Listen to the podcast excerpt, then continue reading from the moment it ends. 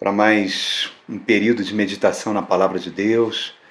Nós estamos dentro de uma série que nós propusemos trazer as mensagens das Escrituras Sagradas falando sobre relacionamentos perigosos, né? E nessa série nós temos focado num ponto, a capacidade que nós temos muitas vezes de nós mesmos nos auto-sabotarmos, quer dizer, tomarmos iniciativas e ações que, ao invés de facilitar a nossa vida, elas trazem danos.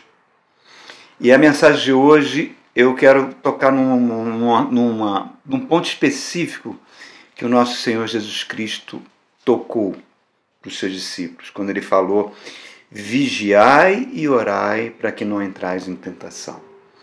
Então, quando a gente não vigia, né? E é sobre isso que eu quero falar. Nós nos auto-sabotamos. Né? É, a mensagem de hoje é sobre isso. A autossabotagem da não vigilância. E eu convido então vocês, por favor, a pegarem as suas Bíblias e junto comigo, vamos ler aqui um versículo que está no Evangelho de São Mateus, quase no final, no capítulo 26 de Mateus, né? Lá no Getsemane, quando Jesus vira para os seus discípulos, sabendo que estava se aproximando o momento da sua paixão, né? um momento terrível dele ser preso pelos soldados, ele lança uma advertência para os seus discípulos. Por favor, 26, verso 41. Fala assim, Jesus fala exatamente assim. Vigiem Antes ele tinha repreendido os discípulos, né? Que ele pediu: vigiem comigo, porque eu vou ali orar. E ele tinha falado aos discípulos: vocês não puderam vigiar comigo nem por uma hora. Quer dizer, não, não puderam. Esse vigiar tem um sentido de oração, de busca da presença de Deus. E ele fala: vigiem e orem, para que não entrem, não caiam em tentação.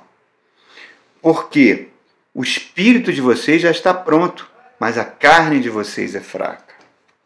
A natureza de vocês é fraca. Então reparem, o que Jesus está falando para a gente é algo de suma importância. Ele fala isso em outra oportunidade, quando ele vira para os seus discípulos e fala: vigiai, ficar atentos, porque vocês não sabem o dia da minha volta.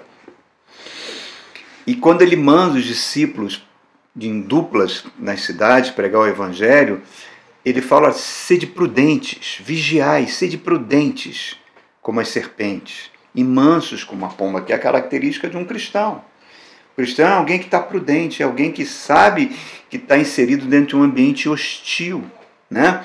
que sabe que está numa situação de que vai precisar de, de todo o apoio que Deus possa dar para ele na vida dele. Então, reparem, queridos, Esse tem, esse, essa expressão que Jesus Cristo está usando sobre vigilância é, antes de tudo, uma expressão de oração. Por que, que a gente vigia? Porque a gente está num mundo hostil, num mundo perigoso. A Bíblia fala que, que existe dominadores desse mundo. A Bíblia chama de mundo tenebroso, onde as forças espirituais da maldade, forças espirituais, dominam, controlam esse mundo. Por isso que na Bíblia você tem 276 versículos mandando o povo de Deus vigiar. Porque nós estamos constantemente lidando com ações satânicas, forças satânicas. E por isso que a gente precisa ter uma vida de vigilância. E, e tá, a vida de vigilância ela é uma vida atrelada a uma vida de oração com Deus, de buscar a presença de Deus. Nós falamos no, é, citamos em algumas pregações anteriores, em alguns vídeos anteriores, sobre Sun Tzu, né? o filósofo chinês que escreveu seu best-seller Arte da Guerra, ele fala: olha, se você não conhece as suas limitações, as suas fraquezas, nós não conhecemos. Nós não conhecemos. E não conhecemos as ações do inimigo, a derrota é certa. E a gente, por isso, a gente precisa estar num estado constante de vigilância. Reparem, a falta de vigilância gera uma acomodação espiritual. E essa acomodação espiritual torna inevitável surgirem situações de ataque, ataque à nossa pessoa, ataque à nossa família, ataque ao nosso trabalho, ataque a, a, vindo às vezes até de amigos que você não esperava, que te deixam perplexo. Esse ataque pode ser problemas financeiros, podem ser problemas de relacionamentos com filhos, podem ser problemas no seu casamento que ia tão bem de repente começa a desandar. Pode ser daquelas pessoas que você confiava que vão te virar as costas na hora da necessidade. Pode ser problemas de, um, de saúde, um diagnóstico médico que você não esperava receber. Tudo bem, muitas vezes essas causas são naturais, mas a Bíblia mostra que essas causas naturais elas são influenciadas por forças espirituais.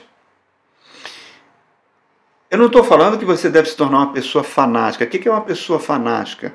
É uma pessoa que espiritualiza tudo o que acontece, inclusive causas naturais. Mas o fato de você não fanatizar não exime você da vigilância. Porque quando você vigia, quer dizer, você está atento a tudo que está acontecendo ao seu redor por quê? Porque você está buscando a presença de Deus e o Espírito Santo vai falando com o seu espírito. Por isso que Jesus falou: o espírito está pronto. Pronto para quê? Para receber as orientações do Espírito Santo de Deus, que está dentro de nós, que está trabalhando conosco, que está alertando a gente, que está mostrando que certas coisas que nós certas decisões, ações vão trazer grandes prejuízos para nós. Então isso, essa comunhão com Deus, faz que você fique alerta, em constante vigilância. Na hora que o ataque vem, você não fica paralisado, você não fica desesperado. E aí eu vou usar a história que aconteceu com o rei Davi para exemplificar isso. Um ataque que ele sofreu de um povo, um povo cruel, um povo chamado Amalequita, que era descendente de Esaú, um povo guerreiro que vivia nas montanhas. Vamos ver essa história. Vamos ver. Convido você a abrir lá em 1 de Samuel, capítulo 30. Vamos juntos?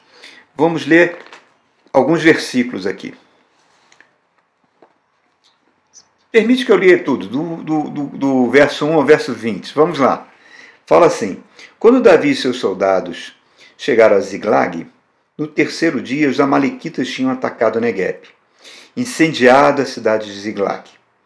Levaram como prisioneiro todos que lá estavam, mulheres, jovens e idosos.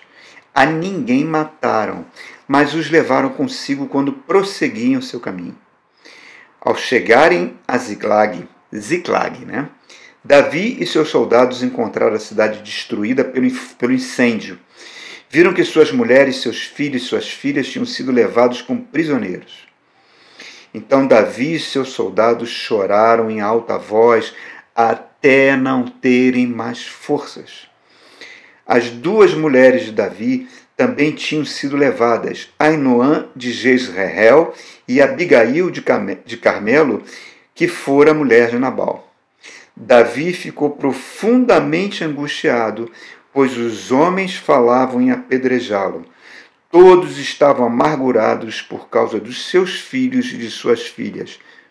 Ponto. Vamos parar aqui. Não vou ao final do versículo. Olha que situação. Olha que situação terrível. Esse povo, os amalequitas, por que, que a Bíblia? Porque a Bíblia é cheia de tipos. O Antigo Testamento, as histórias do Antigo Testamento apontam, apontam para realidades espirituais. Davi, um homem segundo o coração de Deus, um rei temente a Deus, um rei que amava a Deus, que tinha um relacionamento com Deus. Aponta para nós que, tem, que amamos a Deus, que queremos crescer com Deus, que amamos a palavra de Deus. E Davi tomou decisões, e essas decisões muitas vezes foram erradas, equivocadas, como nós tomamos decisões erradas e equivocadas e colhemos frutos amargos dessas decisões. E Davi está sendo atacado por um povo cruel que tipifica forças espirituais do inferno, irmão, que atuam nesse mundo para trazer atacar a gente. Está citando os Amalequitas, né? Esse povo descendente de Isaú. É, é, é, algo muito duro muitas vezes. Né? A Bíblia fala que nós devemos empunhar o escudo da fé contra as setas inflamadas do inimigo, que vão tentar minar a nossa mente, que vão tentar destruir a nossa vida. Porque o diabo veio para isso. Jesus mesmo falou, ele veio para roubar, matar e destruir. Mas Jesus também falou: Eu vim para destruir as obras do diabo. Não é para que você tenha medo do diabo nem de seus demônios. Você hoje está debaixo da proteção de Deus. Mas reparem, nisso que nós lemos aqui no início, nós vemos que o poder de destruição dos Amalequitas muitas vezes é muito poder que muitas vezes os demônios lançam na vida de muitos crentes. Eles atacaram Davi em cinco áreas: na área do casamento, né, sequestraram suas esposas, dele e de todos os seus soldados, sequestraram na família, sequestraram todos os filhos e filhas e as pessoas idosas, quer dizer, todos os parentes foram atacados. Atacou os bens deles. Né? Então aqui nós temos bens, filhos, esposas, três. Atacaram nos relacionamentos, porque os amigos perdem a cabeça e tentam matar Davi, consideram a hipótese de apedrejá-lo e atacar a saúde emocional de Davi, porque Davi, todos eles entraram numa situação de angústia, que é um estado de caos psicológico terrível que vem sobre nós. Mas se você lê a Bíblia, você vai ver que isso não veio de graça. Isso veio de uma falta de vigilância. Veio de relacionamentos perigosos que Davi travou e que gerou essas consequências. E nós vamos aprender como Davi teve que lidar com essa situação, que é, é, serve como modelo para mim e para você. Nesse verso 1, nós estamos vendo aí Davi voltando para a cidade de Ziclac. Deixa eu só contar um contexto disso aí. Saul perseguiu Davi durante 15 anos, uma perseguição implacável com seu exército. E alguns homens foram se juntando a Davi e formou uma espécie de um pequeno exército com ele, uma milícia. E Davi fugia pelas montanhas de Israel, se escondendo de Saul durante 15 anos. Até que chega um ponto que Saul encurrala Davi e ele vai ser morto. Então o que, que ele faz? Ele foge para a terra dos filisteus, que, é eram os arqui-inimigos de Israel. E coloca ele e o seu exército sob as ordens do rei Aquis da Filístia, o inimigo declarado de Israel. E o que, que acontece? Todas as guerras que Aquis e os filisteus travam, Davi está com o exército deles ajudando. Ajudando a destruir povos vizinhos que também eram inimigos de Israel. Por um lado, Davi estava conhecendo mais o território, estava já travando combate com futuros inimigos que ele teria. Então é como se ele fosse, e com isso ele fosse se preparando para ser rei de Israel. Então, por, olhando por esse lado, sim. Mas por outro lado, ele estava se aliando ao pior inimigo de Israel. Até que chega o momento que o rei Aquis resolve destruir Israel, partir para cima do rei Saul, que era o rei de Israel. Inclusive, vai ocasionar a morte de Saul e do melhor amigo de Davi, filho de Saul, Jonatas, com essa guerra. E chama Davi e fala: Davi, você vem comigo, topa vir comigo para destruir Saul? E Davi topa, irmãos, topa. Impressionante isso. A Bíblia não dá muitos detalhes. A Bíblia é muito franca, muito honesta, ela não esconde nada. Os príncipes filisteus chamaram o rei Aquis no canto e falaram: cara, você não pode levar esse cara com a gente, não. Porque na hora que a gente entrar em Israel, não esqueça que ele é israelita. Ele vai se voltar contra nós, ele vai estar lá atrás na nossa retaguarda. Ele vai nos destruir. Não, não, não, não, não. Ele não pode ir com, ele, com a gente. Aquis, o rei, chama Davi e fala: Davi, eu confio em você. Você tem sido muito útil, mas os príncipes não querem que você vá. Então, volta para sua terra. Volta lá para sua família, para a cidade de Ziglag, onde eles estão há três meses. É, é, há três meses, não, perdão, perdão, perdão, perdão. Eles estão há meses, há meses sem te ver. Volta para lá. eu te agradeço pelo seu serviço. Então, Davi pega o seu exército e, numa marcha de três dias, ele percorre 128 quilômetros. Mas ele estava muito tempo fora de casa. Ele tinha prioridade. Eu sei que ele estava sendo perseguido, sabemos disso. Mas de uma forma ou de outra, ele priorizou mais o seu trabalho de guerreiro junto do que a sua família. O seu trabalho falou mais alto do que o relacionamento familiar. E quando isso acontece, a família se torna vulnerável. E foi exatamente isso que aconteceu. Se, quando ele negligenciou completamente o relacionamento com a família, a proteção da família, isso acontece na vida de muitas pessoas hoje. Né? Nós, é, onde o trabalho fala mais alto e o pai e a mãe acabam auto-sabotando a sua família. Né? É, negligenciando a educação dos filhos, negligenciando os relacionamentos, terceirizando a educação dos filhos, colocando responsabilidade sobre a babá para educar, sobre a escola, sobre a igreja, se for o caso, e não estando presente ali dia a dia, vigiando, em estado de vigilância, acompanhando o desenvolvimento dos seus filhos.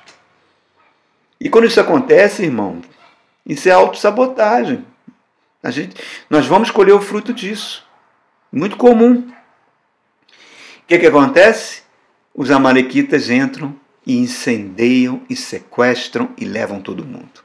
Quando a gente não tem esse estado de vigilância dos nossos relacionamentos, da nossa família, diante de Deus, uma vigilância em oração, aquilo que eu falo sempre, pai e mãe de joelho, a sua família ficará de pé, né?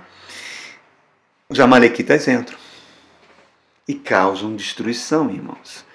Era um povo. Falando um pouquinho mais desse povo, esse povo barrou a entrada de Moisés na Terra Prometida, 600 anos antes. E Deus não permitiu guerrear contra eles. Eles tiveram que contornar, porque eles eram descendentes de Isaú. O livro de Juízes, eles atacam muitas vezes o povo de Israel, eram guerreiros cruéis, no primeiro livro, de, no primeiro rei de Israel, o profeta Samuel chega para Saul e dá uma ordem de Deus: você vai lá e vai destruir os amalequitas. Queima tudo, não pega nenhum bem, não pega nenhuma riqueza deles. Tudo isso é maldito, eu não quero isso. Saul vai, trava uma guerra, escraviza os reis e não só isso, toma posse de bens dos amalequitas, desobedecendo a Deus.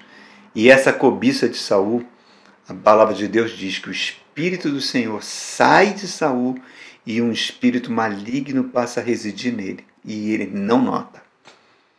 E vai ser o fim do reinado dele que vai acontecer com essa guerra agora do rei Aquis, dos filisteus. Saul vai cometer suicídio para não ser derrotado. Ele vai ser decapitado depois pelos filisteus, logo depois do seu suicídio. Então, irmãos, essas histórias estão na Bíblia para mostrar o ambiente que nós estamos inseridos. Nós estamos inseridos num ambiente de conflito. E muitas vezes os amalequitas tipificam forças espirituais que usam pessoas para nos atacar, que fazem tudo para trazer bandejas de sedução para que você se afaste dos caminhos de Deus, para impedir a obra do Espírito Santo em nós. Nos dá coisas materiais, nos dá coisas que são ilícitas, muitas vezes que nos atraem e que vão a fazer que a nossa defesa contra essas forças das trevas abram brechas para que eles possam entrar e atacar, irmãos. Comprometendo a nossa herança, comprometendo a nossa salvação. Ataques demoníacos que estão sempre presentes aí. Por isso que Jesus fala: vigiai e orai.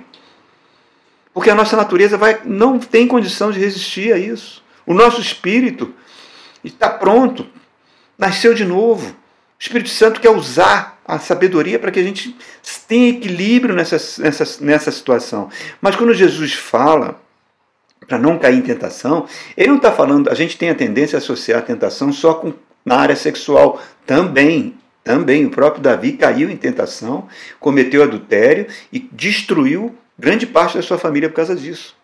Um homem de Deus. Mas a tentação não se limita só à questão sexual. Às vezes nós somos tentados a gastar muito mais do que ganhamos, a usar o cartão de crédito, a fazer dívidas que a gente não podia fazer contando com dinheiro que vai entrar e que não entra. Às vezes nós negligenciamos os relacionamentos que nós temos. Às vezes a gente não acompanha de perto o crescimento e as amizades que nossos filhos vão tendo. E isso vai gerando ataques na nossa família, na nossa carreira, no nosso trabalho, nos nossos bens.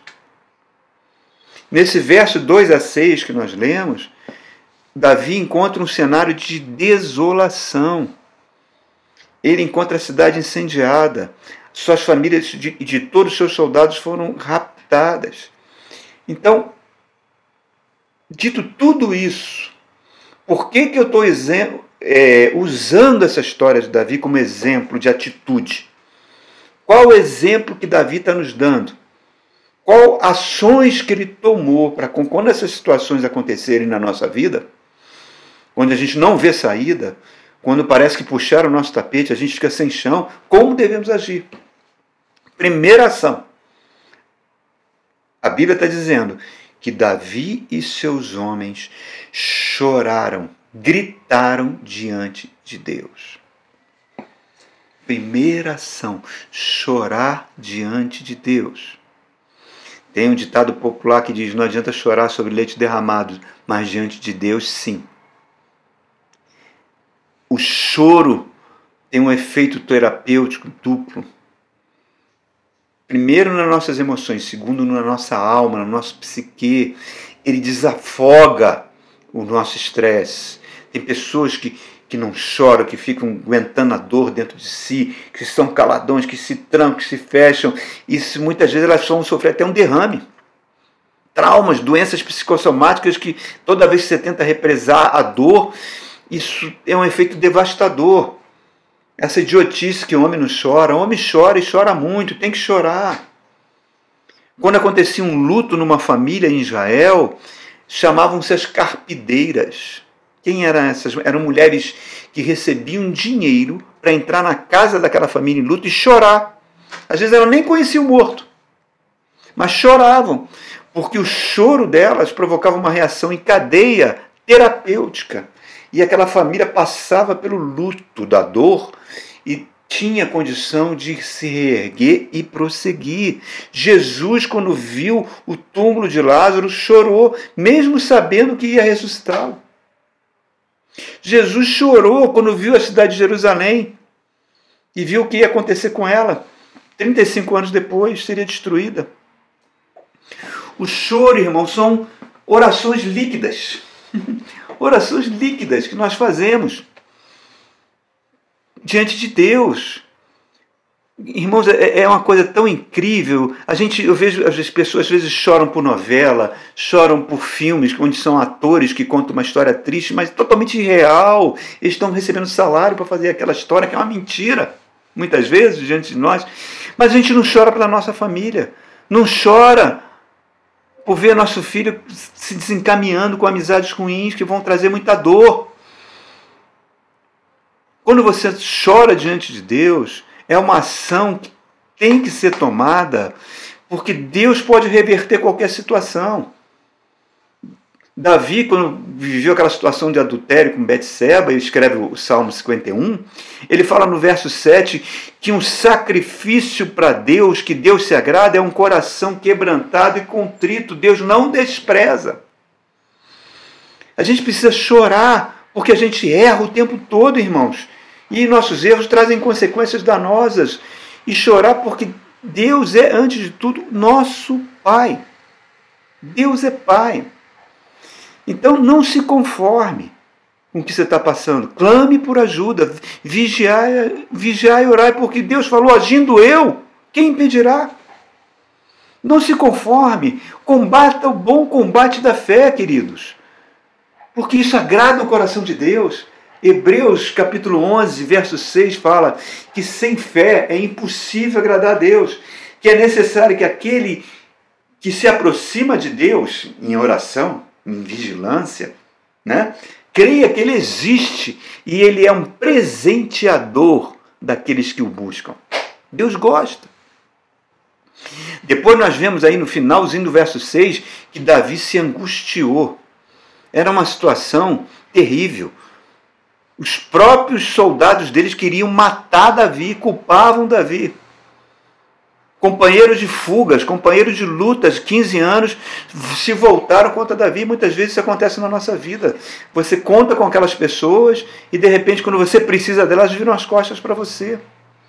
Às vezes acontece uma coisa errada e as pessoas te culpam, às vezes você nem teve culpa.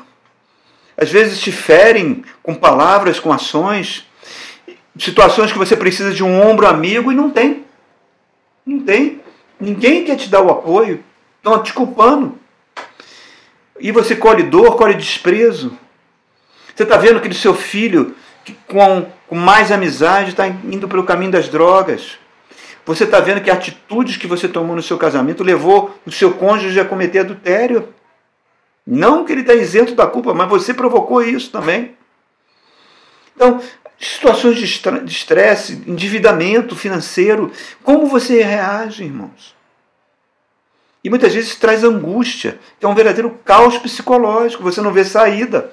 Traz medo, a angústia tem o poder de paralisar, causar síndrome de pânico. Mas você não pode ceder aos amalequitas da vida. Senão eles vão sempre estar incendiando aquilo que você está construindo. A angústia, irmãos, ela tem que nos levar a Deus. Sempre. Sempre tem que nos levar a Deus. Sempre tem que estar buscando fazer que a gente busque a presença de Deus. O próprio Samuel, que escreveu esse livro, quando era criança, ele vivia sobre as ordens do rei perdão, do sumo sacerdote Eli.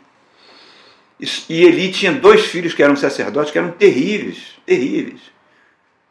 Sacerdotes corruptos, ladrões, pastores ladrões, tinham relações com as mulheres dentro do tabernáculo, mulheres casadas, roubavam os dízimos, roubavam as ofertas, desonravam todo o culto a Deus. E uma noite Deus acorda Samuel, Samuel era criança acorda Samuel e, fala para Samuel levar um recado para Eli, o sumo sacerdote, que cuidava de Samuel. E fala o seguinte recado: avisa para Eli que os filhos dele estão me desonrando e que ele, como pai, está sendo negligente e não corrigiu os filhos. Ele, como pai, está me desonrando. E se ele continuar assim, eu vou matar os filhos dele. Deus falou isso, irmão. Samuel vai lá, leva o recado para Eli. Você pensa que Eli mudou? Não. Você pensa que Eli chamou os filhos para confrontar? Não. Deixou correr. Não deu outra, irmão. Os filhos morreram. Os próprios filisteus, nessa guerra, mataram os filhos dele. E Eli, quando recebe a notícia que os filhos tinham sido mortos pelos filisteus, que a arca da aliança tinha sido roubada. Ele tem um fim patético. Ele cai da cadeira, bate com a cabeça, morre de desgosto. Nós não podemos permitir que as angústias nos paralisem, irmãos. A angústia, de uma maneira ou de outra, tem que nos levar para Deus.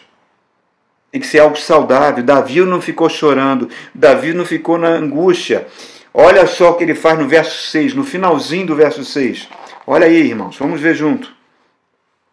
Davi, porém, fortaleceu-se no Senhor, o seu Deus. Ah, esse é um homem segundo o coração de Deus. Se fortaleceu, ele estava só, ele estava desamparado. Ele olha para cima, lá para cima, onde Deus habita e vai buscar na presença de Deus, no meio das suas angústias. Salmo 28, escrito pelo rei Davi. O Senhor é minha força e meu escudo, nele meu coração confia. Salmo 18, escrito pelo rei Davi. O Senhor é o meu rochedo, é o meu lugar forte, é o meu libertador, é a minha fortaleza, é a força da minha salvação. Quando que ele escreveu isso? Em situações horríveis, irmãos, de profunda angústia debaixo de perseguição terrível de Saul. Mas ele foi criando o hábito da vigilância, atento aos movimentos de Saul, atento aos perigos, atento ao movimento das forças das trevas e de joelhos diante de Deus. Porque sempre tinha em Deus um motivo para se reanimar. Deus é poderoso para mudar o nosso relacionamento com nossos filhos, com nosso cônjuge. Deus é poderoso para nos curar de qualquer doença. Deus muitas vezes permite angústia, não para a gente ficar paralisado, que nem Eli ficou, não, mas para levar a gente para um patamar espiritual de maior comunhão, maior intimidade com Ele. O apóstolo Paulo fala: quem nos separará do amor de Deus que está em Cristo Jesus? Romanos 8. Será angústia? Será tribulação, perseguição, perigo, fome, nudez? Não, mas em todas essas coisas somos mais do que vencedores. O próprio rei Davi vai escrever também em outra situação de perseguição, de luta, ele fala no Salmo 121: Elevo meus olhos para o monte, de onde virá o meu socorro? Só o Senhor nos fortalece. Eu não consigo nem ficar parado aqui na cadeira, irmãos. Salmo 91, aquele que se esconde, que se abriga no esconderijo do Altíssimo. Coisa linda esse salmo. É um salmo de guerra, de guerra espiritual, de proteção de Deus. E, e tem uma parte do salmo que ele fala assim: aos seus anjos darão ordem ao teu respeito. A Bíblia fala no livro de Hebreus que os anjos que a gente não vê são espíritos de luz que estão aqui com a gente para nos guardar e nos proteger. E muitas vezes esse materializa até de forma física, a gente viu isso na Bíblia várias vezes. Não é para você fazer oração para os anjos. Você tem que orar para Deus. E Deus envia os anjos para nos guardar e nos proteger. Porque se fizer oração para anjo, irmão, está errado porque o próprio diabo se traveste de anjo de luz e para te enganar. Então, ore a Deus e Deus manda socorro. Eu nunca esqueço, irmão.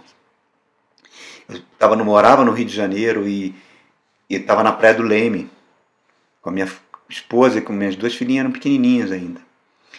E eu sempre tive o hábito de nadar, eu nadava muito, nadava um quilômetro e meio, dois quilômetros.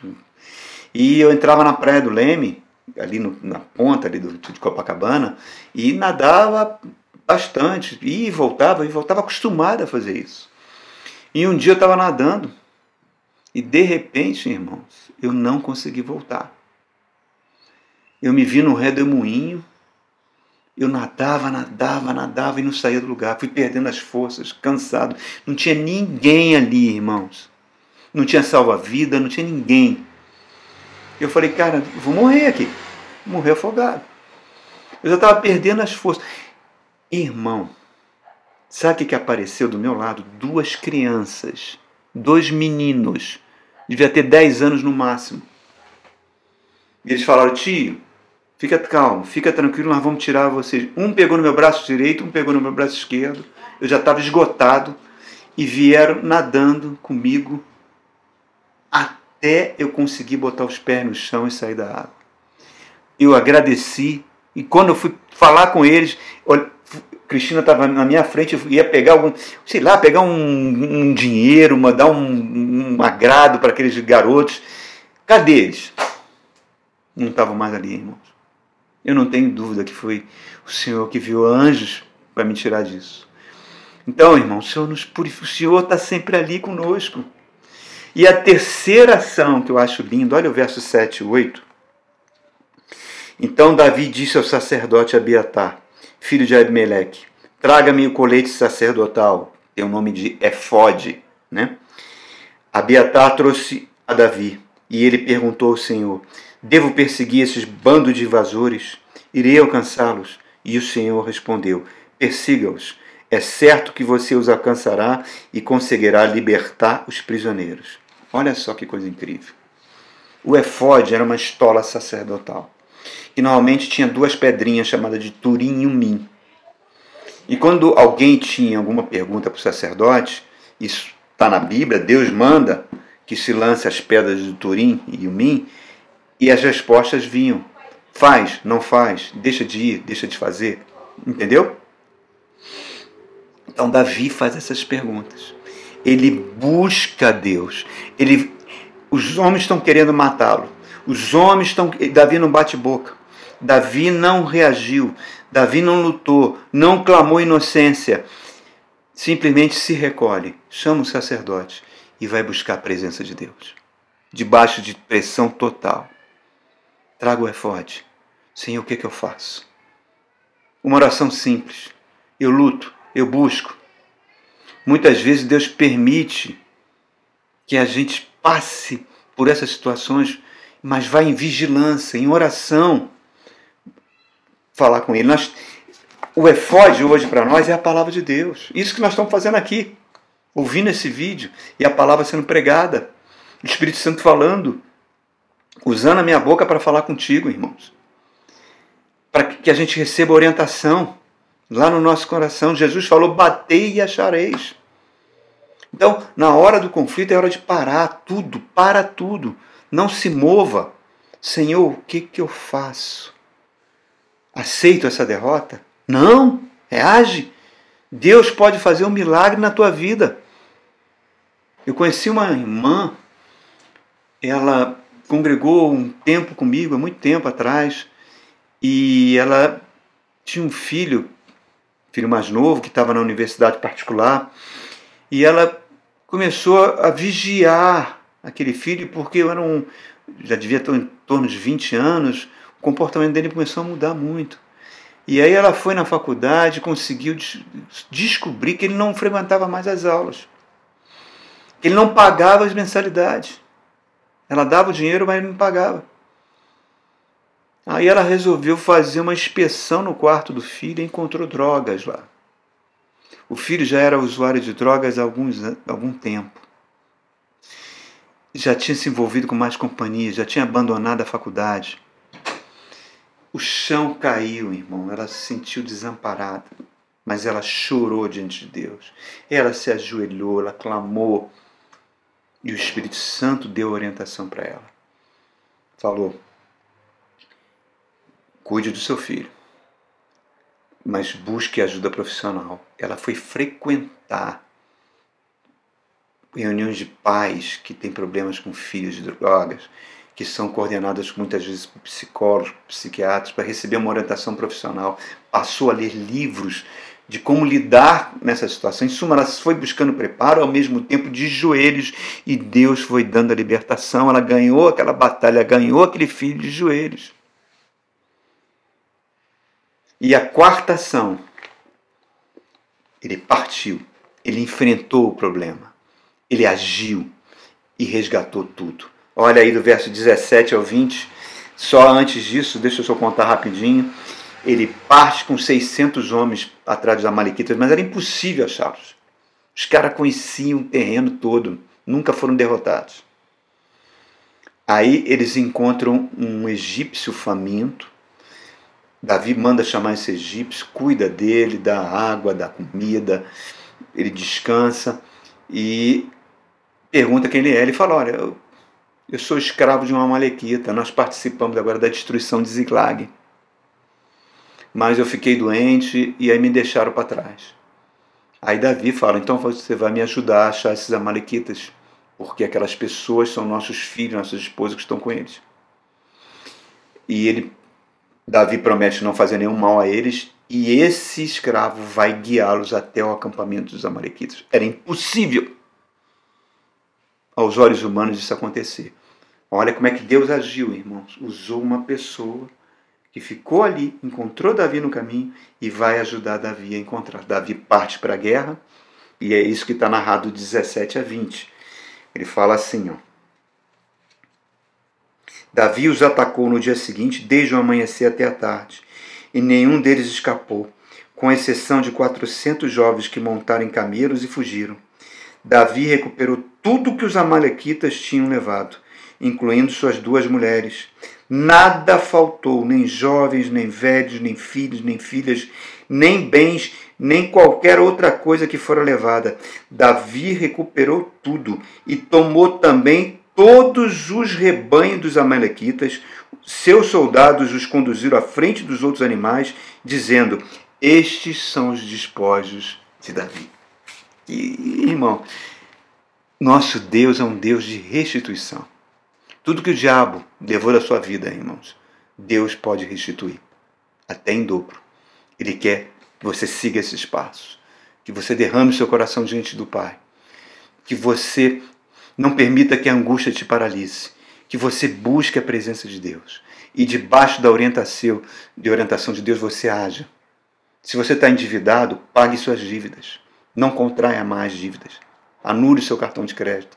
Se o seu relacionamento com seus filhos chegou a um ponto onde eles você perdeu o controle, é tempo de buscar, é tempo de clamar por seus filhos, ajudá-los, enfim, toda situação que for, no seu casamento, enfim, porque nosso Deus é um Deus de restituição. O diabo tirou tudo de Jó, irmãos. Sua saúde, seu casamento, matou seus filhos, sua riqueza.